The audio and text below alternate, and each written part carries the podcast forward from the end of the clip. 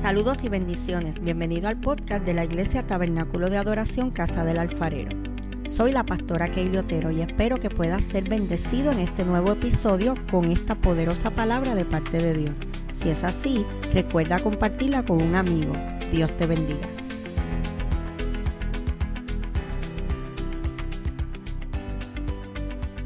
Eh, Dios les continúe bendiciendo y muchas gracias por escuchar nuestro podcast. Eh, este episodio va a ser un poco diferente ya que hoy tenemos a dos pastoras. Tenemos a la pastora Keili Otero, eh, pastora de la Iglesia Tabernáculo de Adoración Casa del Alfarero en Manatí.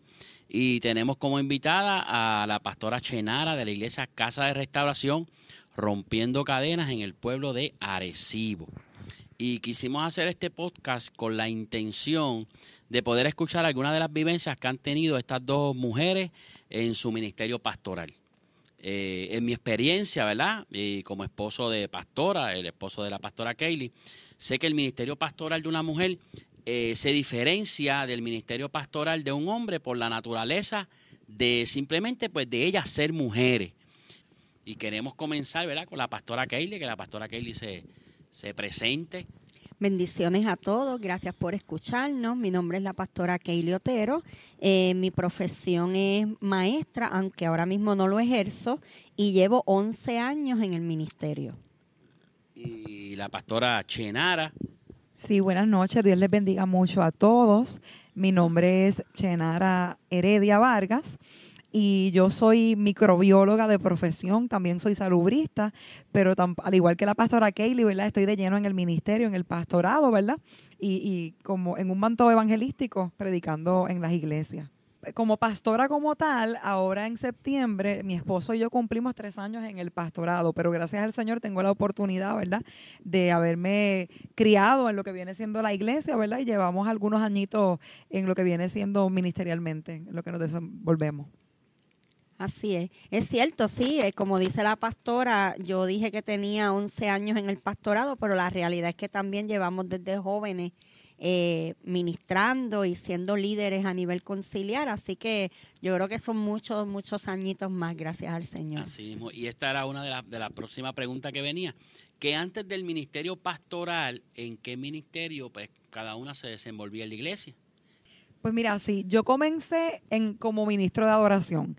La realidad es que este, a los 13 años entiendo que fue la primera vez que canté, por primera vez con una pista. Recuerdo que estaba en un culto evangelístico de, de aquel tiempo, eran mis pastores Leo y Carmen, y ella me escuchó cantar y me dio una fecha en particular para que yo me preparara, ¿verdad? Y luego de eso comencé a, a, cantar en lo que viene siendo, ¿verdad? El Ministerio de la Música. Tuve la oportunidad en el 2008 de grabar una producción discográfica, ¿verdad? Dios nunca duerme para la gloria y para la honra del Señor. Y también comenzamos a predicar como ya para la edad de los 19 años di mi primera cápsula, pero comencé como tal a desenvolverme en la predicación como a eso de los, de los 24, 25 años. Sí, pues yo como soy hija de pastor, así que desde pequeña, ¿verdad? Me involucraba en lo que era la iglesia, cantaba. Eh, me acuerdo que llegué a trabajar con niños siendo adolescente, pues era maestra de escuela bíblica. Luego comencé a trabajar con los jóvenes y en ese ministerio sí, yo creo que yo estuve con jóvenes como desde los 13 o 14 años hasta, hasta que comencé a pastorear. Recuerdo que antes de comenzar el pastorado, eh, lo último que hicimos fue un retiro de jóvenes de tres días eh, en Cumbres del Calvario y recuerdo que los jóvenes no, nos despidieron, fue una experiencia, eso fue llanto, lágrimas y, a lo, y ya el próximo fin de semana comenzamos a, pastorear. Así que siempre estuvimos envueltos, eh, gracias al Señor, en, pero pienso que la mayoría del tiempo estuve trabajando con jóvenes. ¿Cómo surge ese llamado?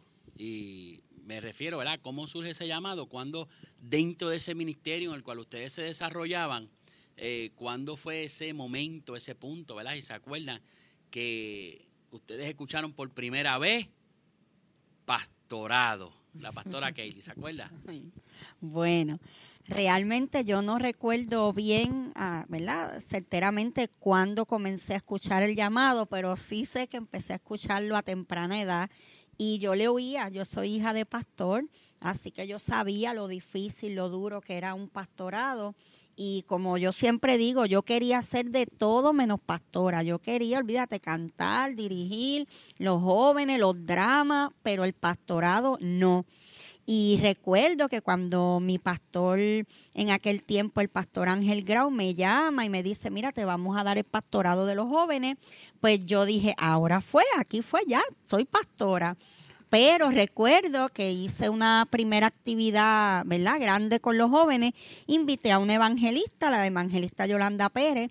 Nunca la invité por referencia, yo no sabía, hoy en día ella es mi amiga, pero en aquel tiempo yo nunca la había escuchado.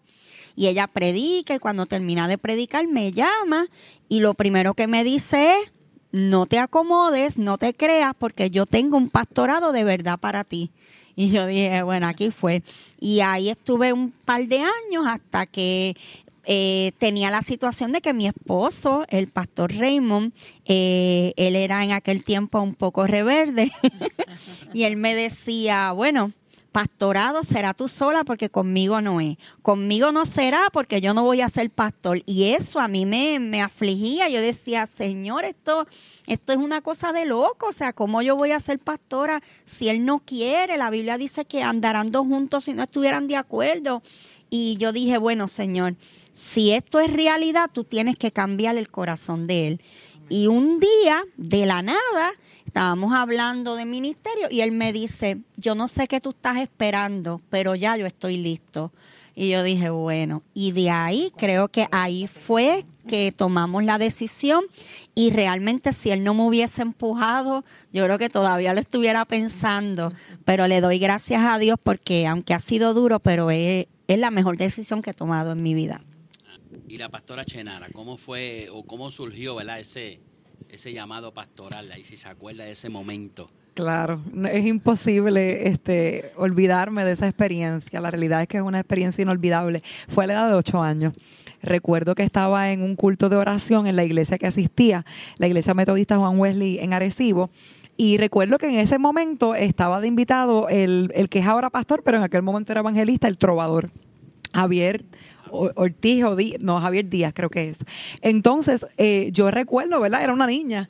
Eh, que cuando él terminó de predicar, yo corría al altar y yo no podía explicar porque yo tenía un llanto incontrolable. Ahora, ¿verdad? Uno sabe que el Espíritu Santo estaba trabajando conmigo, pero siempre recuerdo que él me dijo, tú vas a ser pastor y vas a tener dos iglesias. Nunca se me olvida eso. Y todo el mundo gritando y todo el mundo feliz en la iglesia. Imagínate, yo era una niña, pero ¿qué ocurre? Luego de eso pasaron los años, como les dije, a eso de los 13 años comienzo a cantar, a los 15 comienzo lo que viene siendo el ministerio de adoración de la iglesia. Y yo, como al igual que la pastora, porque yo creo que el que tiene llamado pastoral genuino jamás quiere ser pastor porque sabe lo que implica el dolor, la responsabilidad ante Dios primeramente, ¿verdad? Y yo recuerdo que me hice la loca, como uno dice por ahí, tenía 19 años, cuando recuerdo que antes de ir a la iglesia para cantar en el ministerio, yo le dije al Señor, yo creo que aquel hombre que me dijo eso, eso fue una emoción. Realmente eso no es, eso, eso es embuste, porque a mí nunca me han vuelto a confirmar eso. Resulta que cuando yo este, subo al altar ese día, tenía una amiga y estábamos hablando y de la nada ella me dijo, porque tú no te puedes olvidar que a ti te dijeron que tú tienes un llamado pastoral y yo decía, pero es en serio. Y luego de eso, a Dios, este, se le ocurrió que en cada momento en que, que tuviéramos una actividad especial mandara a alguien para que me confirmara de que mi llamado era pastoral y que no se me olvidara. Pastora Chenara, ¿cuándo tomaste la decisión? Ay, padre, pues mira, nosotros tomamos la decisión, eh, yo tenía 29 años de edad y específicamente fue para eh, el, huracán María. O sea, la realidad es que nosotros, mi esposo y yo, ¿verdad? Desde que éramos novios, antes de, ¿verdad? Obviamente antes de casarnos, nosotros hacíamos algunos, unas células de oración en nuestras casas, este, eh, invitábamos personas y ya Dios como que nos estaba hablando, pero yo me rehusaba a ser pastora tan joven. Yo decía que eso era cuando yo fuera ya mayor, que yo prefería seguir predicando por las iglesias. Pero la realidad es que Dios comenzó a perseguirnos con esa palabra y recuerdo, jamás voy a olvidarlo tampoco porque cuando Dios te habla tan específico y tenemos esas experiencias, jamás podemos olvidarlas. Y fue en febrero del año 2017 cuando estaba en uno de estas de estos cultos de, células que vino una profeta y nos habló y, nos, y yo estaba en la pared y literalmente fue tan fuerte el impacto del espíritu que literal yo caí este, pegada a la pared y me dice, es tiempo ya. Tú sabes que vengo hace tiempo llamándote y es, tiempo ya y tú estás lista. Y con todo y eso, pues yo los hacía a veces, pero luego de el huracán María, que vimos una bendición poderosa, cómo pudimos ayudar a las personas del vecindario y todas esas cosas, yo le dije a mi esposo, mi amor, no hay vuelta atrás. Ahora sí que vamos a hacer casa de restauración rompiendo cadenas porque ya mi Dios me había hablado del nombre y todo y sabemos que después de este momento no hay vuelta atrás y de ahí en fuera, ¿verdad? Lo demás es historia.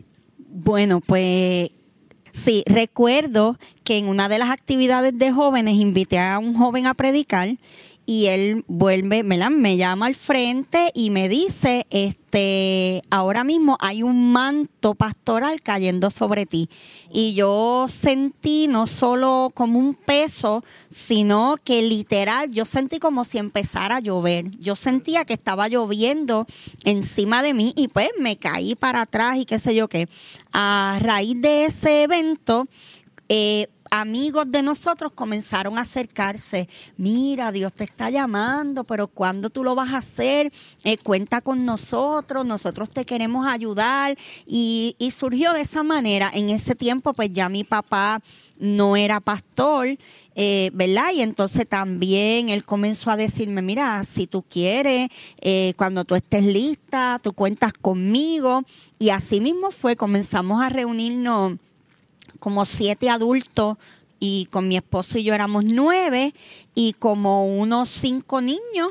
Y con ese grupito comenzamos a reunirnos en célula y estuvimos yo creo que como seis meses reuniéndonos en célula un día a la semana, pero todavía asistiendo a, nuestra iglesia, eh, ¿verdad? Y con el permiso del pastor, hasta que pues la célula, la célula no creció, nos quedamos ese grupo, pero Dios comenzó a traer la finanza, Dios comenzó a traer todo. En ese grupo ya teníamos pues un baterista, mi esposo era guitarrista, eh, habían dos que cantaban, mi papá era maestro. O sea que vimos que Dios nos dio en aquel grupito había la gente suficiente y para comenzar a darle forma a lo que es una iglesia. Y un día pues decidimos alquilar un local esa es la próxima pregunta. ¿Dónde comenzaron a reunirse?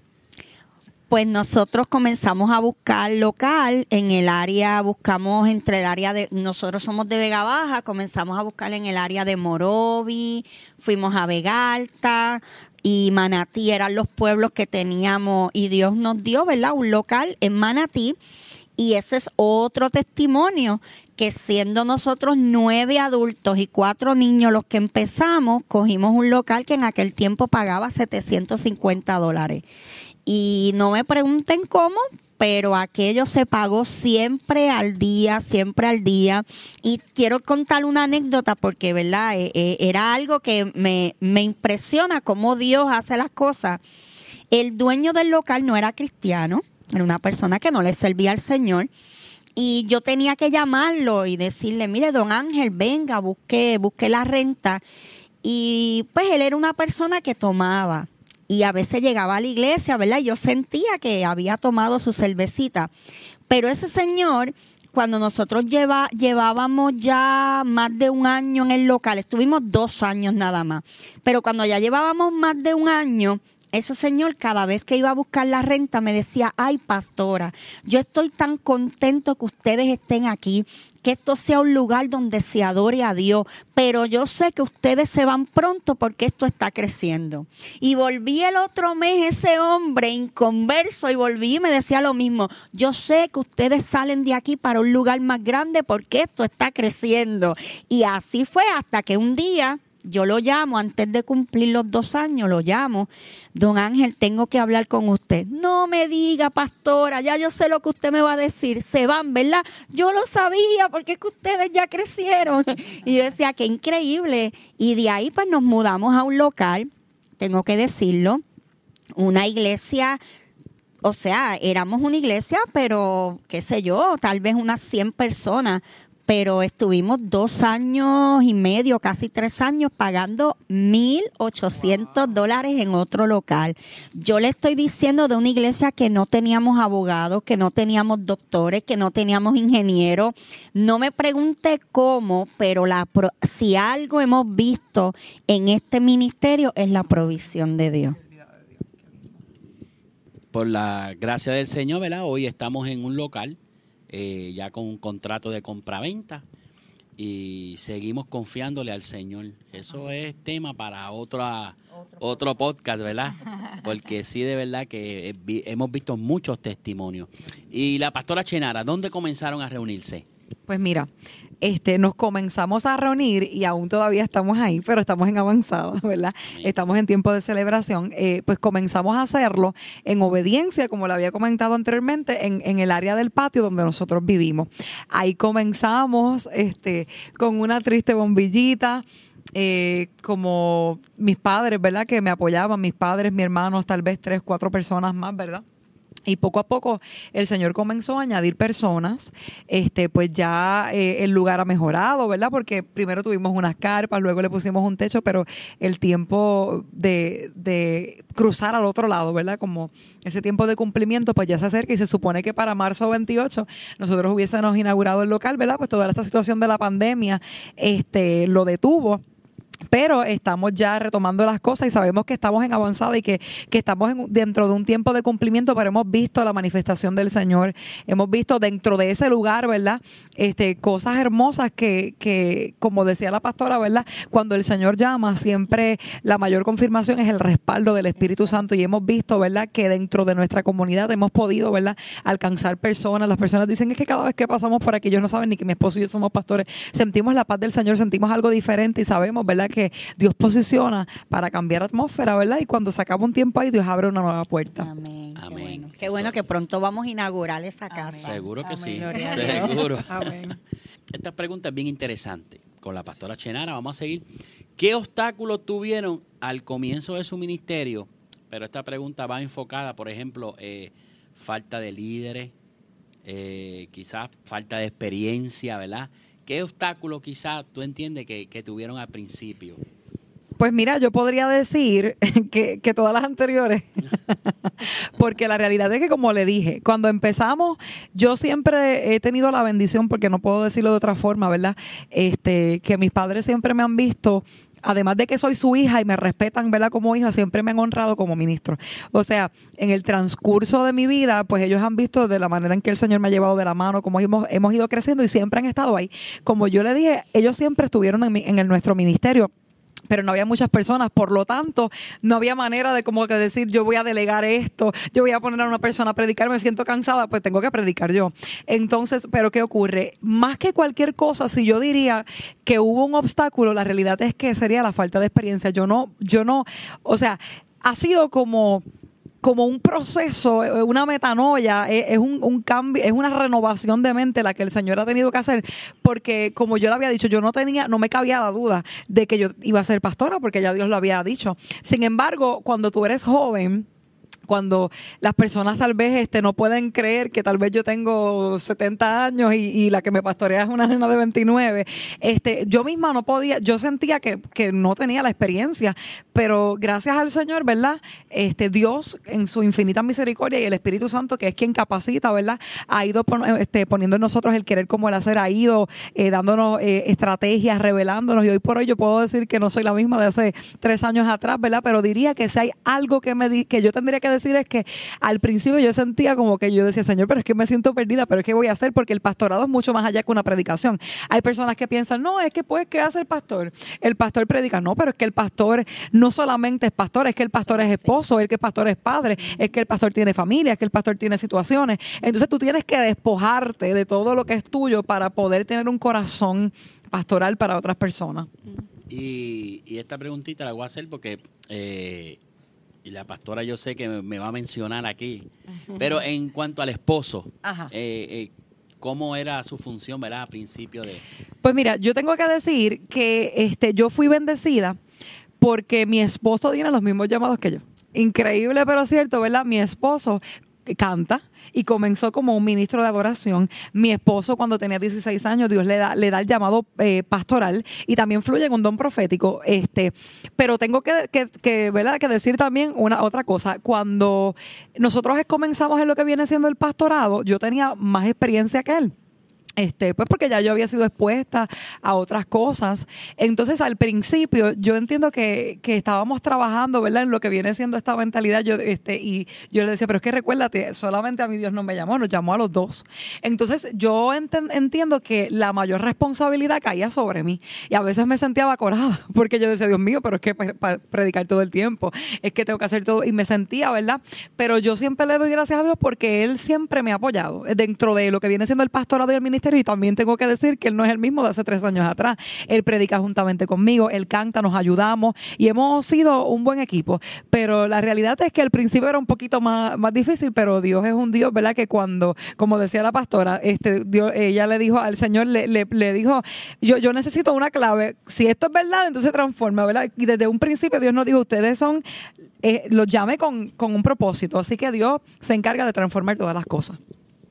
Bueno, pues como dije hace un ratito, por lo menos yo tuve la, la, bendición, ¿verdad? De que al comenzar, dos de las muchachas que comenzaron con nosotros, pues ellas cantaban.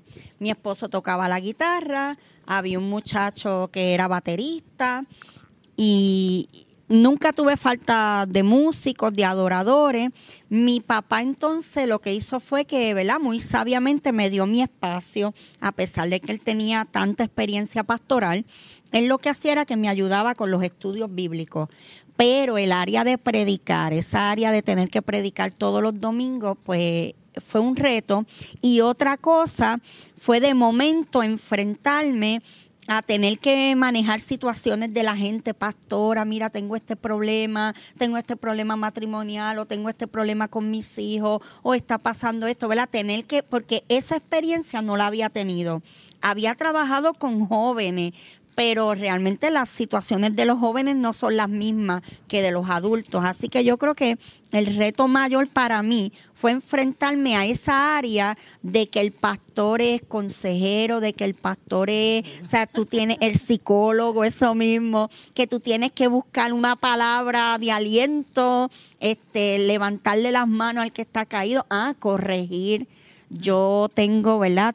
Tuve mucha lucha con lo que es el corregir, porque es un área de mi carácter que Dios, ¿verdad? Lo he tenido que trabajar, porque yo con todo el mundo soy bien sweet y bien, y a la hora de tener que corregir, eh, eso también me, me costaba, pero lo tuve que aprender. Yo creo que eso a todos, este, porque yo diría que, que es duro, es duro el ser pastor porque las personas no se ponen tal vez en nuestros zapatos. O sea, uno ama a sus ovejas, uno ama a las personas que Dios posiciona, pero también como amamos, como dice la palabra, ¿verdad? Que, que el padre a quien ama reprende y nosotros, ¿verdad? Tipificamos esos padres espirituales.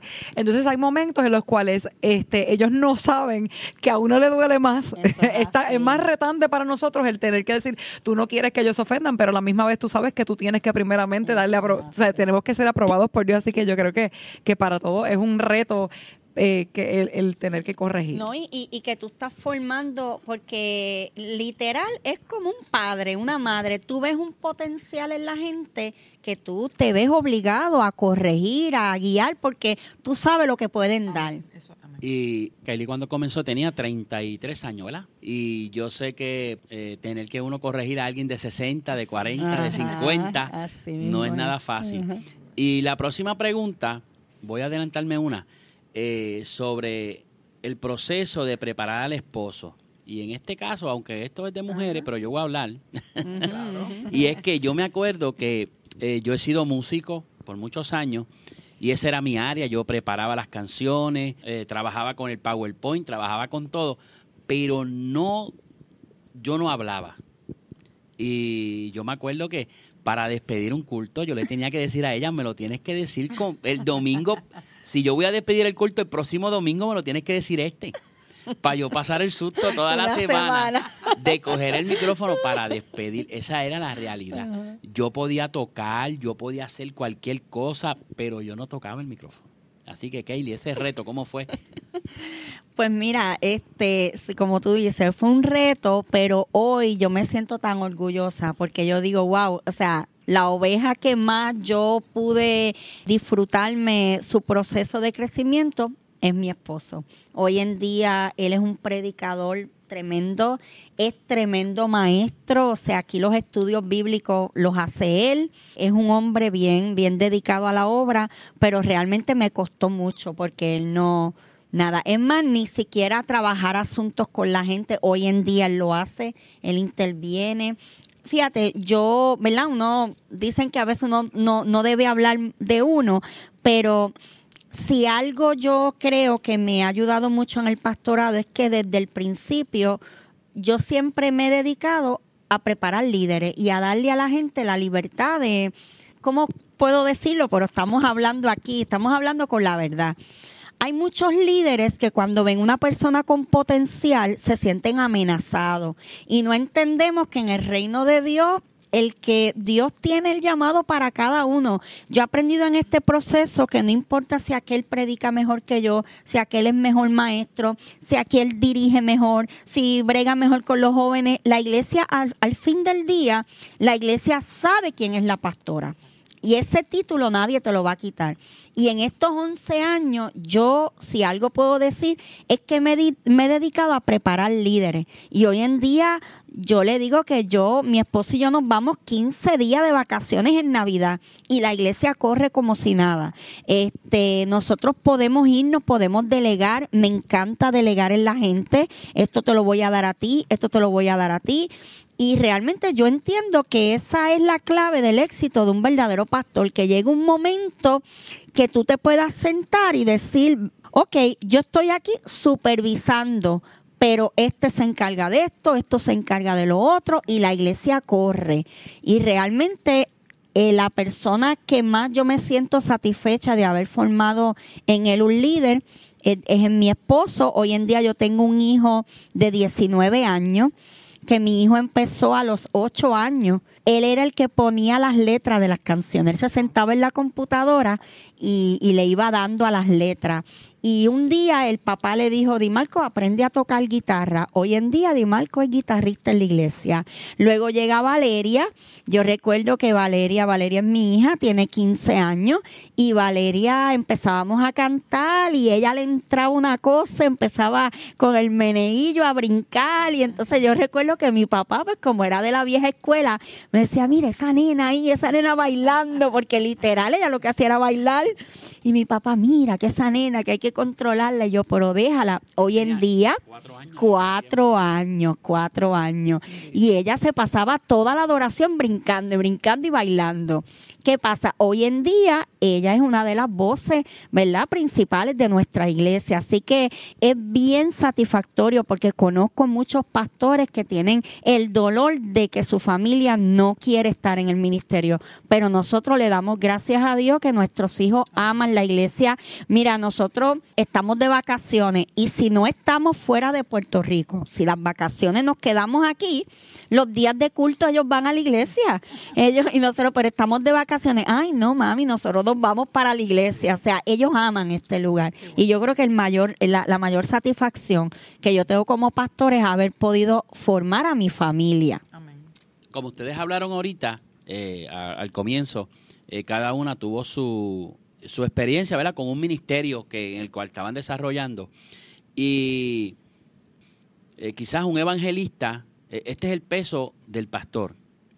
Eh, un evangelista quizá pues tiene un mensaje y lo puede llevar a varias iglesias, ¿verdad? O un predicador, pues eso no es que esté mal. Pero ¿cómo fue el reto de tener que traer un mensaje nuevo todos los domingos? ¿Verdad? Porque no es un mensaje nuevo todos los domingos, los 52 semanas. Eh, porque cuando uno empieza, quizá uno dice, wow, tengo tantos mensajes, pero los mensajes se van acabando. Y la libreta. ¿Cómo fue ese reto, Pastora Chenara? Pues mira, este, como, como le había comentado, cuando nosotros empezamos ya yo predicaba, este, y pues nos invitaban a predicar a diferentes iglesias, ¿verdad? Pero es como usted dice, no es lo mismo que yo venga un día y predique a que yo tenga que estar predicando todo el tiempo. Y, y yo diría que al principio me, eh, de hecho todavía es la hora que me invitan a predicar a cualquier lugar y me pongo nerviosa porque esa es la dependencia de Dios, ¿verdad? Pero era, me ponía muy nerviosa Este, y era fuerte para mí, era fuerte porque yo decía, Dios mío, Señor, ¿verdad? Este, otro mensaje de qué predico, pero aprendí una cosa. Y es que yo, yo lo que lo que traté ¿verdad? de manejar era a bajar los estresores y comencé a preocuparme en la presencia del Señor. Y, en eso en eso me quiero enfocar, ¿verdad? Porque aprendí que no se trata de lo que yo quiero predicar. Aprendí que no se trata de que hoy tengo un mensaje y mañana yo eh, no tengo. O sea, yo, yo entendí que Dios siempre tiene una palabra fresca para su pueblo. Yo entendí que la palabra dice que el Salmo 23, que Él es mi pastor y nada me falta. Por tanto, si yo le represento a Él aquí en la tierra y soy pastora, ¿verdad? La, mayor representación de un pastor es Jesús. Entonces yo me tengo que aparecer a él. Entonces lo que yo, lo que yo decidí, y todavía la hora para, para mí como prioridad, ¿verdad? Como pastora, es el tener mi intimidad con Dios, porque cuando yo tengo mi intimidad con Dios, yo recibo la palabra. Yo recibo el pasto fresco, que primeramente, ¿verdad? Dios me lleva a mí a los, a los pastos verdes, también Dios me, me da agua para que yo beba. Y entonces entendí de que Dios siempre quiere que nosotros tengamos no la palabra que ellos quieren escuchar, no la palabra que nosotros queremos predicar, es la palabra que el pueblo necesita, es la palabra que está fresca en el corazón. Entonces, cada vez que yo intimo, el Señor, yo le pregunto, dime, Señor, ¿de qué voy a hablar hoy? Cada vez que voy a predicar una iglesia, dime, Señor, ¿cuál es el mensaje para esa iglesia? Porque tú eres quien los conoce. Y en mi intimidad yo recibo la palabra, o cuando estoy leyendo la palabra, recibo un impacto de parte del Señor y yo sé que yo tengo que predicar de esa palabra. Pero sí es muy retante. De hecho, cuando tú comienzas a, a tener esto, te das cuenta, y yo me imagino que la pastora tú no, tú no predicas igual. Tú pasas el tiempo y, tú vas como que creciendo, ¿verdad? Pero si, por ejemplo, este, para culminar de, contestarte esa pregunta, es fuerte, es retante, uno se pone nervioso, no dice, Dios mío, pero la clave para mí siempre fue la intimidad con Dios. ¿Y la pastora Kaylee? Sí, como dice ella, e, es, muy cierto. A veces hay momentos en que uno le entra el, el, miedo, el pánico, porque uno dice, Dios mío, ya es jueves, ya es viernes y no tengo nada, y uno orando y uno, Señor pero a veces hay la experiencia, no sé si a ti, me imagino que te tiene que haber pasado, que, bueno, a mí me ha pasado hasta guiando, es como que me viene el mensaje a la mente y, y yo agarro el celular y empiezo a grabarme, a grabar la voz, o a veces estoy, escuché una frase y se le prende el bombillo, escuché un, un, texto, una palabra, leí algo en un libro y ahí viene la... A mí me gusta mucho eh, predicar en serie lo, lo, lo acostumbro. Este, y pues, como tú dices, el Espíritu Santo es una fuente. Y yo soy de las que creo que yo pudiera predicar las 52 semanas, los 52 domingos, podemos predicar del Salmo 23 y siempre va a haber algo nuevo. Porque la, la palabra es una fuente inagotable pero realmente eh, sí, es, es, como tú dices, es dependencia de Dios nuestra humanidad, las emociones, tu estado de ánimo, si estás triste ese domingo, si estás, este, ¿verdad? Eso también influye mucho, pero Dios siempre respalda, Dios siempre respalda y cuando me ha pasado muchas veces que yo, yo soy bien, yo soy bien dura conmigo misma. Yo soy bien dura, bien exigente y a veces yo me bajo triste. Ay, Dios mío, ese mensaje. Ay, ahí. Y de momento, a, por la tarde, al otro día, alguien me llama, pastora. Ese mensaje estuvo tremendo. Dios mío, Dios me habló. Y yo le decía al Señor esto y Dios me conté. Y uno dice, wow, Señor, perdóname. Porque a veces queremos, mira, estamos juzgando la palabra de Dios. Estamos a veces hasta menospreciando lo que Dios nos Dios. Y, y no sabemos y, ¿verdad? y jamás sabremos hasta dónde llega la palabra. Pero realmente es un reto. Preparar un mensaje todos los domingos es un reto. Eso es así. Es como dice la pastora. Muchas veces eh, yo me monto y ella me dice, ¿cómo que? Siempre me pregunta, ¿cómo quedó el mensaje? Todos los domingos. yo soy de los que pienso, ¿verdad? Que, ¿Cómo me quedó? Que siempre no es que uno esté inseguro, pero yo también le pregunto a ella siempre, ¿verdad? Pues somos esposos. Eh, pero eso es muy cierto. Muchas veces eh, uno piensa quizá que el mensaje, pues, a lo mejor quizá, ¿verdad? Uno ve a la gente cómo reacciona, pero luego llegan los mensajes, luego llegan las llamadas, luego a las dos semanas una persona te dice el, el mensaje que predicaste aquel domingo. Y esa realmente, eh, para uno como pastor y como predicador, la realidad es que es una satisfacción. Eso, es, una satisfacción. Continuamos aquí. Este, esto está bien interesante ahora. ¿Cuál fue la primera experiencia que te asustó? Le- Kaylee y yo, la pastora Kaylee y yo, tenemos una experiencia que realmente nos asustó, porque imagínense, uno eh, comenzando en esto, no llevábamos ni un año. Cuando, mire, pues, la gente, eh, tú eres pastor y la gente pues confía. Y mire, te hacen unas cosas que... Y yo quiero que la pastora Kaylee, ¿verdad? Cuente su experiencia. Bueno, pues como dice el pastor, eso fue estrenándonos en el pastorado, pues una hermana de la iglesia que llevaba un tiempito visitándonos, pues me dice, pastora, necesito que vayas a mi casa, pues tengo una situación para que ore por mi hijo. Y pues llegamos a la casa y pasa pastora y nos metieron en un cuarto, ella, el esposo y el hijo. Y cuando nosotros empezamos a orar, aquel muchacho se tiró en el piso y él se transfiguró en un animal de cuatro patas, literal, ¿verdad, Raymond? Se le, la, los brazos, él estaba, me acuerdo, en un pantalón corto sin camisa. eh, lo- los huesos de, de la espalda como que se le salieron. Sí, como que se le dislocaron. Sí, se le, se le dislocaron los brazos y literal, él estaba en cuatro patas como un animal. Entonces comenzó él estaba como buscando por dónde salir. Era, era así, trataba de meterse entre medio de. Y entonces yo dije, Cristo, ¿dónde tú me has metido?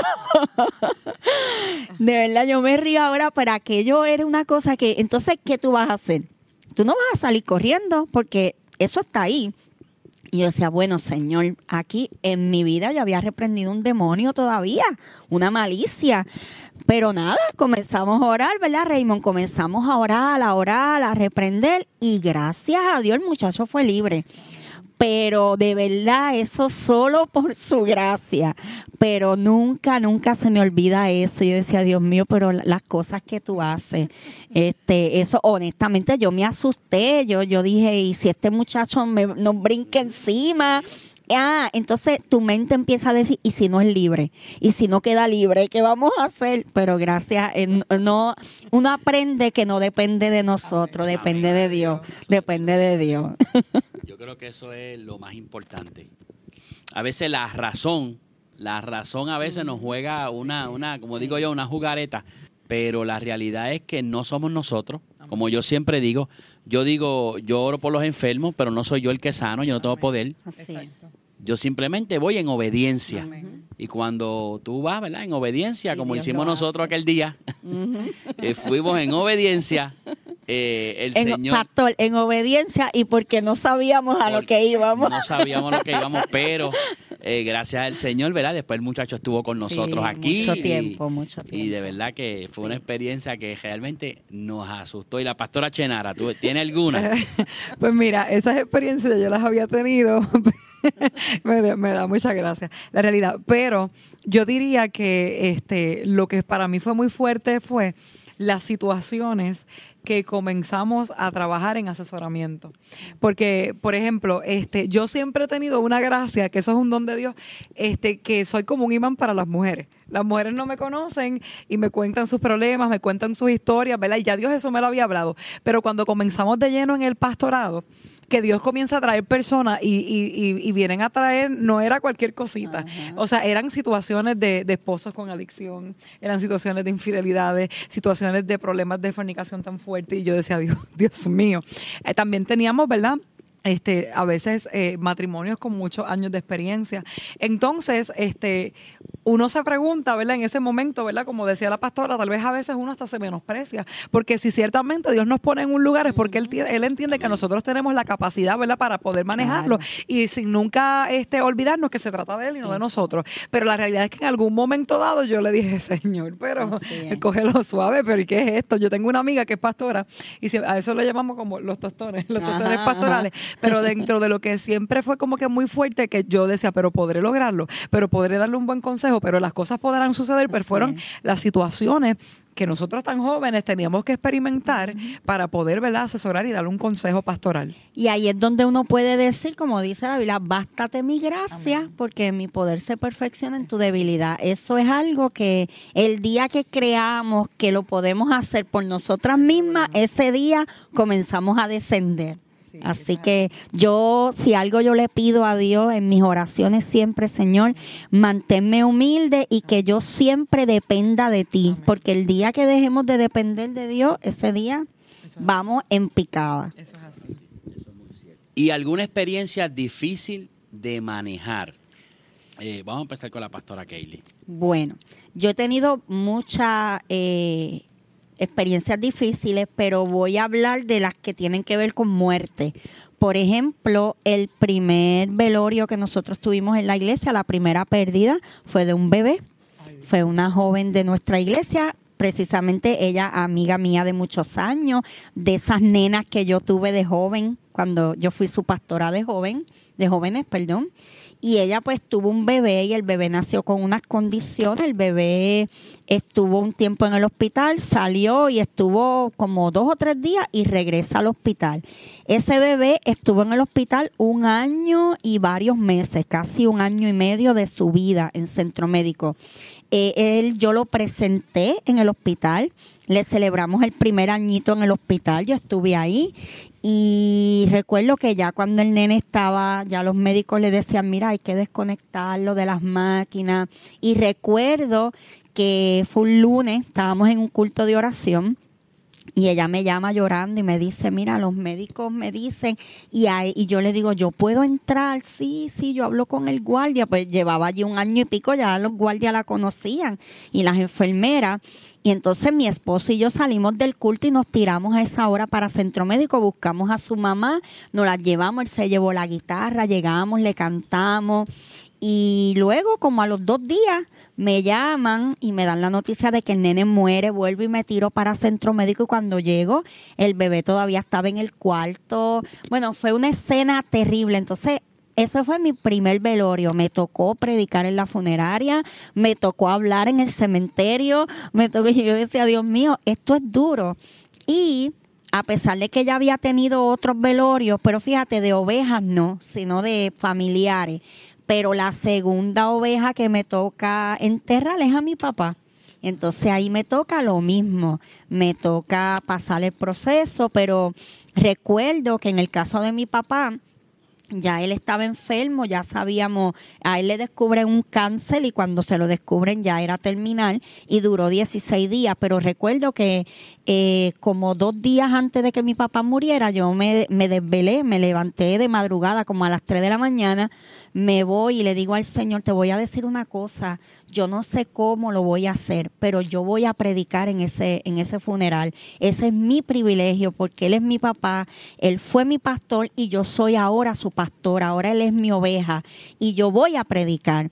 Y recuerdo que me senté, agarré la libreta y como dije ahorita, eso fue como si Dios me diera un dictado, ta, ta, ta, ta, ta, ta, ta empecé a escribir, escribir, escribir, escribir, cerré la libreta y la guardé como a los dos días mi papá muere y a mí me toca predicar en esa primera noche de, del funeral y realmente todo el mundo me decía, wow, yo no puedo creer que tú hayas predicado. Ah, y no hable de él, porque yo soy de las que creo que los funerales a mí no me invite para que hable del muerto el muerto ya está, ¿verdad? En el lugar donde, donde haya decidido en vida estar, yo te voy a hablar de Cristo. Yo pienso que los funerales es el mejor escenario para hablar de Cristo, para hablar de salvación, para hablar de vida nueva. Así que yo llevé un mensaje cristocéntrico y todo el mundo se quedaron, aquello estaba lleno de pastores, porque mi papá había sido pastor muchos años y la gente, después los pastores venían donde y me decían, wow, por ese mensaje, Dios mío, yo no lo puedo creer. Son cosas que solamente Dios hace, porque coger tus emociones, porque hello, no, duele, duele, pero como el Espíritu Santo te fortalece en ese momento y te permite. Pero creo que esas han sido las experiencias más difíciles. Espero no tener más funerales. y la pastora Chenara. Pues mira, gracias a Dios, no he tenido funerales y no, no quiero tener funerales, pero este si yo te podría decir de situaciones difíciles en el pastorado para manejar, yo tendría que hablarte del dolor. O sea, eh, de por ejemplo, cuando tú a veces como pastora eh, lo das el todo por el todo, ¿verdad? Porque uno no da para, uno no lo hace para esperar algo a cambio, uno lo hace porque uno sabe que, que a eso Dios me llamó. Y la realidad es como decía la pastora ahorita, este, nosotros tal vez cuando somos pastores genuinos, con el llamado de Dios, queremos huir, pero ya luego cuando estamos aquí, es, un privilegio y es algo hermoso el poder servirle a Dios. Pero si hay algo que, que ha sido fuerte, y diría que un reto, si alguien, ¿verdad?, me pregunta, ¿qué es lo más difícil, ¿verdad?, para ser pastor? Yo te podría, yo te tendría que contestar de que, de que tenemos que guardar el corazón. Porque cuando a veces Tú, tú, das el todo por el todo, tú estás con esa oveja, tú la amas, tú la ayudas, y cuando por X o Y razón se van, o cuando por X o Y razón levantan calumnias, difaman, esas situaciones son difíciles. Entonces, en esa situación yo he tenido que centrarme nuevamente, ¿verdad?, en mi intimidad con Dios. ¿Por qué? Porque tuve que aprender que la palabra me enseña que sobre toda cosa guardada tú debes guardar tu corazón porque de él mana la vida. Entonces también tuve que entender de que las ovejas no son mías, sino que son del Señor. Entonces, cuando Dios me posiciona como pastora, yo tengo que entender de que Dios me manda a hacer algo en particular. Y dentro de todas esas cosas, mi, mi, confianza siempre tiene que estar puesta en Dios. Pero mi intimidad tiene que provocar que yo me desnude delante de la presencia del Señor y que yo le deje mis cargas y que yo le deje mi dolor y que yo pueda entender de que aunque alguien se levante en contra de mí, no es Él, sino que no es personal, es espiritual. Entonces yo entender de que yo no puedo pastorear desde el dolor. Yo tengo que pastorear desde, desde el espíritu. ¿Ve? Así que, que si hay algo que ha sido difícil, ¿verdad? Es el, el, mantener un corazón limpio porque jamás yo puedo olvidarme de que antes que ser pastora, ¿verdad? Yo soy hija de Dios. Y que yo tengo que, antes de yo pararme en un altar para exigir qué es lo que Dios espera de nosotros, yo creo que tengo que hacerlo yo con mi vivencia, yo, yo tengo que hacerlo con mi ejemplo, ¿verdad? Y entonces es separar tu humanidad, separar tus emociones, separar y entender de que Dios sana, de que Dios restaura, de que primeramente lo hace conmigo y de que no importando cuántas, las personas, cuántas veces las personas se vayan, cuántas veces las personas te hieran, cuántas veces las personas te difamen, oye, que tú sigas amando como Cristo amó. Y eso para mí yo, es la, la experiencia más fuerte que, que Dios me ha Sí. enseñado. Eso es cierto, sí, no, esa parte realmente, yo, yo creo que esa es la, la, la parte más difícil para todo pastor. Eso mismo, el tú recibir una persona, el tú, ¿verdad? A través, el Espíritu Santo a través de ti, ayudarlos a sanar, a restaurarlos, prepararlos como líderes, darle la oportunidad a gente a la que tú le das confianza, por lo menos nosotros, ¿verdad? No sé si para bien o para mal, pero nosotros somos de los pastores que recibimos a la gente en nuestra casa. O sea, todo el mundo sabe dónde vivimos. Nosotros salimos los domingos de la iglesia y nos vamos a comer con algunos hermanos la iglesia. O sea, tenemos ese tipo de, de apertura con la gente. O sea, no somos de estos pastores que salgo por la puerta de atrás. Eh, nosotros muchas veces, ¿verdad, Raymond? Hacemos un barbecue con dos o tres de la iglesia. Pero eso mismo, el que tú le dejes esa apertura a la gente, le abra las puertas de tu casa, de tu corazón, de tu intimidad y que de momento te fallen, te traicionen, eso, eso es un dolor grande. Eso yo creo que solamente otro pastor puede entender eso.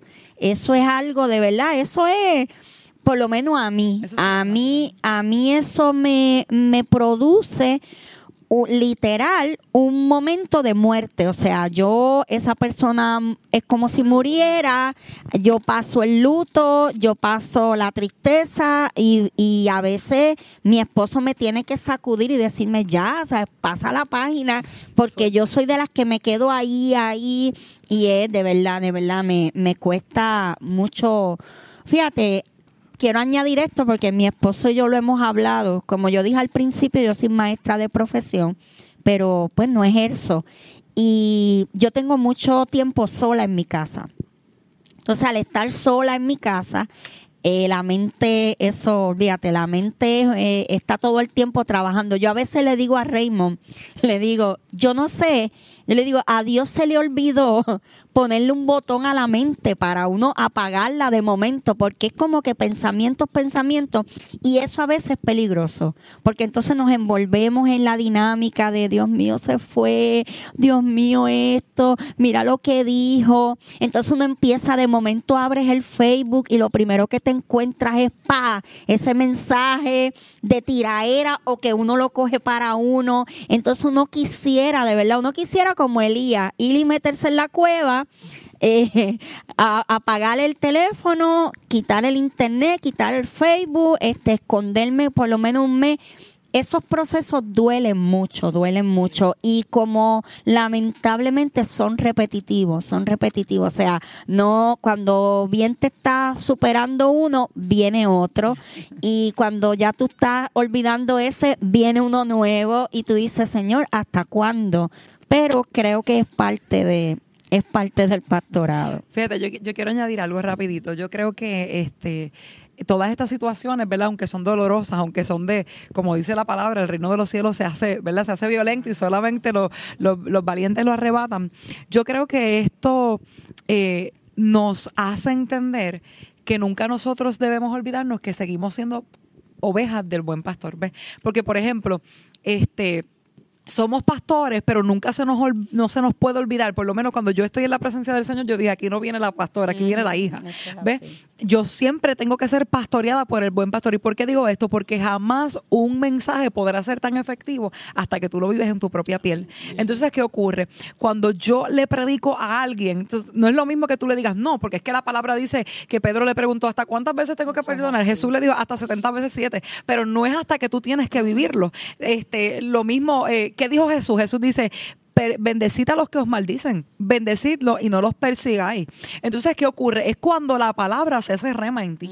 Es como cuando tú dices, yo, yo soy pastor, yo represento a Cristo, pero esto no se trata de la boca para afuera, esto se trata de, una vivencia. Entonces, el mayor ejemplo este, y, representación que tú le puedes dar a, tu congregación y a tu oveja es, es la vivencia. O sea, que no importando cuántas situaciones, mi corazón tiene que mantenerse limpio y sobre todas las cosas, yo creo que hay algo que es muy importante, subir los niveles de ofensa. Porque a veces nos ofendemos de cualquier cosa y cuando vemos a Jesús, ¿verdad? Que, este, Padre, perdónalo porque no saben lo que hacen. Tú sabes lo que es eso. Nosotros no, nos ofendemos, pero a él lo estaban matando. lo estaban este, haciendo tantas cosas y él le dice, Padre, perdónalos porque no saben lo que hacen. ¿Por Porque sus niveles de ofensa estaban altos y porque él sabía que no se trataba de ellos, sino que era algo espiritual. Así que yo entiendo que como pastores necesitamos aprender mucho de eso. No, y el, y el reto de, el reto de tu poder aún sintiéndote mal o herido, el, el próximo domingo te tienes que parar en el altar y tienes que llevar un mensaje que edifique la iglesia. Porque lo, porque los que se quedaron no tienen la culpa de lo que pasó, así que tenemos que predicar, cuidarnos mucho de no usar eh, el altar y el micrófono para herir, porque realmente somos humanos en nuestra humanidad, pero pedirle mucho al Señor, eso es algo también que yo le oro mucho al Señor, Señor, no permitas nunca que mi humanidad, ¿verdad?, se, se mezcle, sino que, que sea siempre tu espíritu, porque realmente hay que seguir porque, ok, ese se fue, pero te quedan 99, te quedan 80 que están ahí. Y por cada uno que te hiere, tienes 40 que te abrazan. Por cada uno que te traiciona, tienes 60 que, que confían en ti, que te siguen apoyando. Así que esto es parte del ministerio. No se van, se quedan. Eso es así. La primera palabra de Jesús en la cruz fue, Padre, perdónalo porque no sabe lo que hacen. Y nosotros nunca vamos a, sentir perdonar, porque el perdón no es un sentimiento, eso es un mandato. es, una decisión. Y Jesús perdonó en medio del dolor. En mi experiencia como pastor hemos tenido que aprender a, en medio del dolor perdonar. Y es así. De lo que estaba hablando la pastora, que también muchas veces hay ovejas que salen de la iglesia simplemente por el hecho de pues, que se tienen que mudar. No, no todos los que salen, pues salen. Eh, y también eso duele. duele y, a veces duele hasta más. En este mover, después de María, que tanta gente se fue para Estados Unidos y uno, de verdad, uno los llora, pero pues eh, tienen que buscar su, su bienestar. Sí. Eso es así. Y ahí es que sale lo maternal.